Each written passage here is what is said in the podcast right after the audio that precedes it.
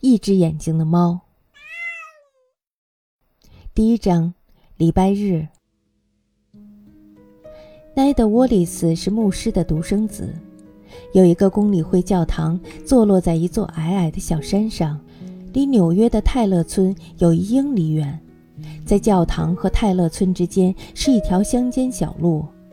尊敬的牧师詹姆斯·沃利斯就在这座教堂里宣讲经文。离教区牧师住宅大约一百码远的地方，原来是个小陵园，里面立着很多由于风吹雨打而显得破旧的墓碑。这些墓碑已经倒了，上面长满了苔藓和常春藤。当奈德开始蹒跚学步的时候，他最爱在陵园里玩耍。当公理会会员集会结束，回家吃主日餐之后，奈德的爸爸就会来到这里接他。当他的爸爸站在庄严的教堂门口，对着前来参加仪式的每一个人宣讲经文的时候，他的妈妈就坐在那里一块倒塌的墓碑石头上照看他。那都是很久以前的事了，那时他的妈妈还没有生病呢。刚过教堂，有一个低矮、黑暗并且散发着霉味的牲口棚。那是人们过去用来拴马的地方，当时还没有汽车呢。现在在天气不好的时候，老蒂姆斯先生还会用这个棚子。他驾着他的四轮马车，赶着红棕色瘦瘦的母马，从他山谷里牧场一路咔嗒咔嗒地来到教堂附近，然后进入谷仓。等奈德长大了一点，从早间主日学校放学出来。他就和一些孩子在这里玩耍，什么捉迷藏啊，大声叫喊啊，相互吓唬啊，玩得不亦乐乎。但他们却会和蒂姆斯先生的母马保持一定的距离，因为蒂姆斯先生的坏脾气是出了名的。在温暖的日子里，唱诗班的歌声，特别是那些老歌手们高亢的颤音，像草地上的野花一样若隐若现的。甜甜的香味飘进黑暗的牲口棚，玩着玩着，孩子们就会停下来倾听老布鲁斯特女士的歌声。她唱完圣歌最后一个音符的时候，总会一直坚持到那口气用完，然后才晃晃悠悠地走回座位，无声地坐下。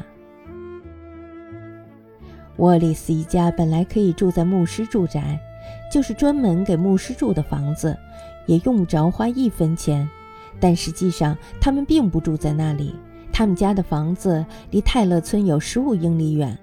那房子是奈德的爷爷盖的，那时离奈德出生还差不多有八年的时间呢。就像教堂一样，那房子也站在一座小山上，从窗子处能看到哈德森河的景色。沃利斯牧师一家不想搬走，也有这个原因。那是座老房子。很大，但房子的状况并不好，经常出问题。比如炉子的火在不该灭的时候灭了，蓄水池里的水满的流了出来，屋顶漏雨了，或者奈德的妈妈病情加重，可是他的爸爸又不忍心离开他，去做牧师该做的事情。当这些问题发生的太多了的时候，他的爸爸有些承受不住的时候。才会大声说：“他们必须离开那里，到牧师住宅去住。”相比之下，牧师住宅既简陋又狭小，和哈德森河那令人欢欣鼓舞的景色也差得太远了。但奈德家的房子维护起来也实在太麻烦了，而且离爸爸的教堂也太远了，又太贵，凭一个乡村牧师的收入根本付不起。不过，奈德知道，爸爸很爱他。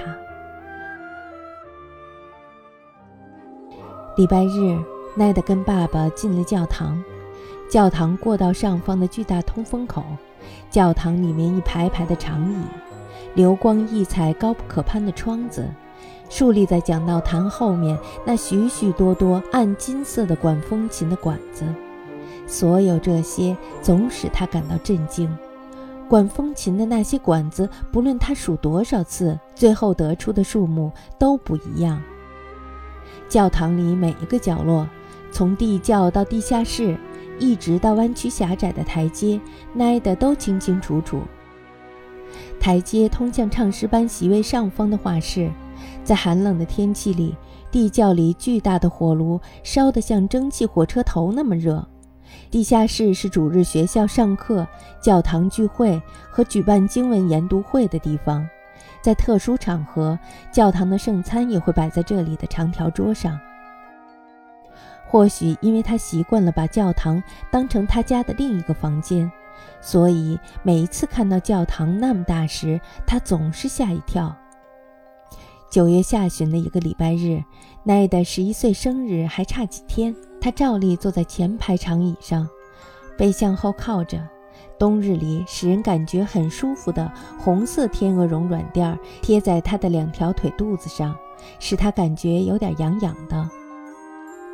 八月的热天气已经过去了，天空的颜色也随之变得苍白。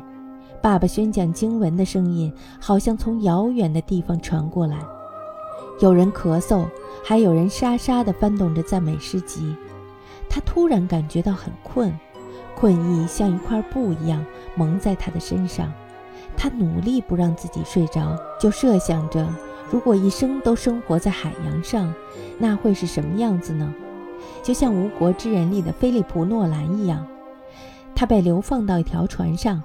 那天早上下楼和爸爸吃完早餐之前，奈德刚刚读完那本书。一想到吃早餐，奈德就完全清醒过来了。他想起了斯卡罗普夫人，